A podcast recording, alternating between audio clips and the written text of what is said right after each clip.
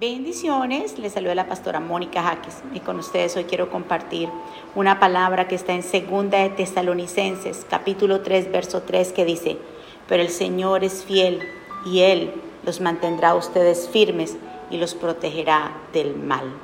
Qué hermosa promesa de nuestro Padre. Si hoy podemos estar de pie, es por su fidelidad. La fidelidad de Dios es uno de los atributos del Señor que más frecuente se destaca en las escrituras y debería ser también la característica de cada uno de nosotros. Dios es fiel porque esa es su naturaleza y esa fidelidad es la que nos hace vivir confiados de que Él guarda nuestras vidas y que cuando nosotros nos encomendamos y encomendamos a nuestra familia, estamos seguros de su protección.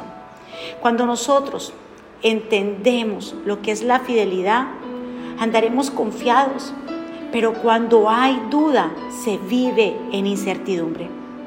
Es tan grande la fidelidad del Señor que ninguno de nosotros se preocupa si el sol saldrá mañana, si el globo terráqueo se hundirá en las profundidades del espacio Vivimos tan confiados porque sabemos que alguien poderoso y soberano que sostiene el universo está en control. Mis amados, mantengámonos pegados al Señor Jesucristo. Él es el único que nos puede sostener. Las cosas que nosotros hoy vemos son temporales, estas pasarán, las vanidades, los deseos de la carne son temporales, pero Dios es fiel y espera de nosotros que nosotros también seamos fiel con Él. No te dejes llevar por las cosas pasajeras. Comienza a invertir tu tiempo. Empieza a invertir tu tiempo en las cosas espirituales que son las que nos llevan a la eternidad con el Señor. Recuerda lo que dice 2 de Tesalonicenses pero el Señor es fiel y los mantendrá a ustedes firmes y los protegerá del mal. Mantente firme en la roca que es Cristo Jesús. Aunque estés viviendo por momentos difíciles, temporadas difíciles, como lo dice, temporadas son pasajeras. Mantente pegado al Señor. Él te va a proteger, Él cuidará tus pasos, los pasos de tu familia, de tu cónyuge, de tus hijos. El Señor te ama más de lo que tú te imaginas y Él tiene el control.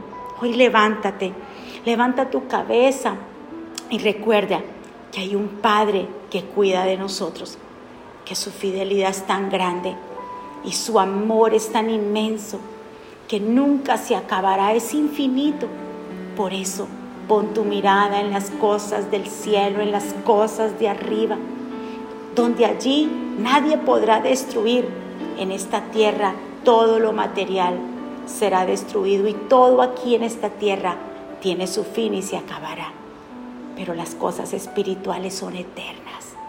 Mantente fiel, mantente firme, mantente confiado, sigue creyendo. No te debilites y no te desanimes por lo que puedas estar pasando o viviendo hoy en día. Es más grande la recompensa que viene la escritura dice que las aflicciones de este mundo no son comparadas con la gloria que nosotros vamos a vivir. Así que hoy el Señor te entrega esta palabra porque el Señor te ama y porque el Señor tiene el control de todo lo tuyo y de tu familia. Te bendigo en el nombre de Jesús. Bendigo tu entrada y bendigo tu salida, tu levantarte y tu acostarte. Les enviamos un saludo muy especial. Siempre están en nuestras oraciones les enviamos un abrazo. Que el Señor los bendiga y que la gracia y el favor de Dios los acompañe. Bendiciones.